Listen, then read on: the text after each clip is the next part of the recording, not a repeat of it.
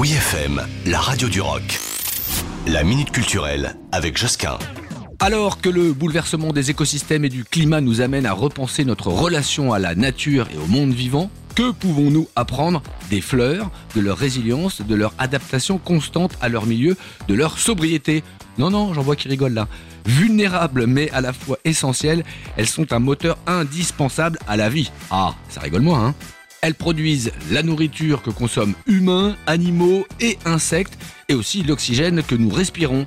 Avec euh, l'avancée scientifique sur l'intelligence du végétal et une nouvelle approche du vivant, la fascination qu'elles exercent ne cesse d'augmenter, bien au-delà du simple plaisir esthétique.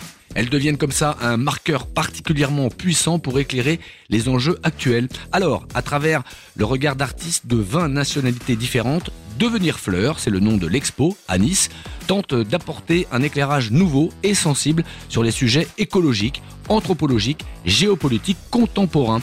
À partir de 80 œuvres d'artistes historiques, contemporains et émergents des années 60 jusqu'à aujourd'hui, vous allez vivre comme ça une balade poétique et forcément belle. Les Fleurs s'invitent donc dans 11 musées niçois à l'occasion de la cinquième édition de la Biennale des Arts de Nice, à quelques foulées du célèbre marché aux fleurs du cours Saleya et de l'iconique Promenade des Anglais. Retrouvez la Minute Culturelle sur wifm.fr.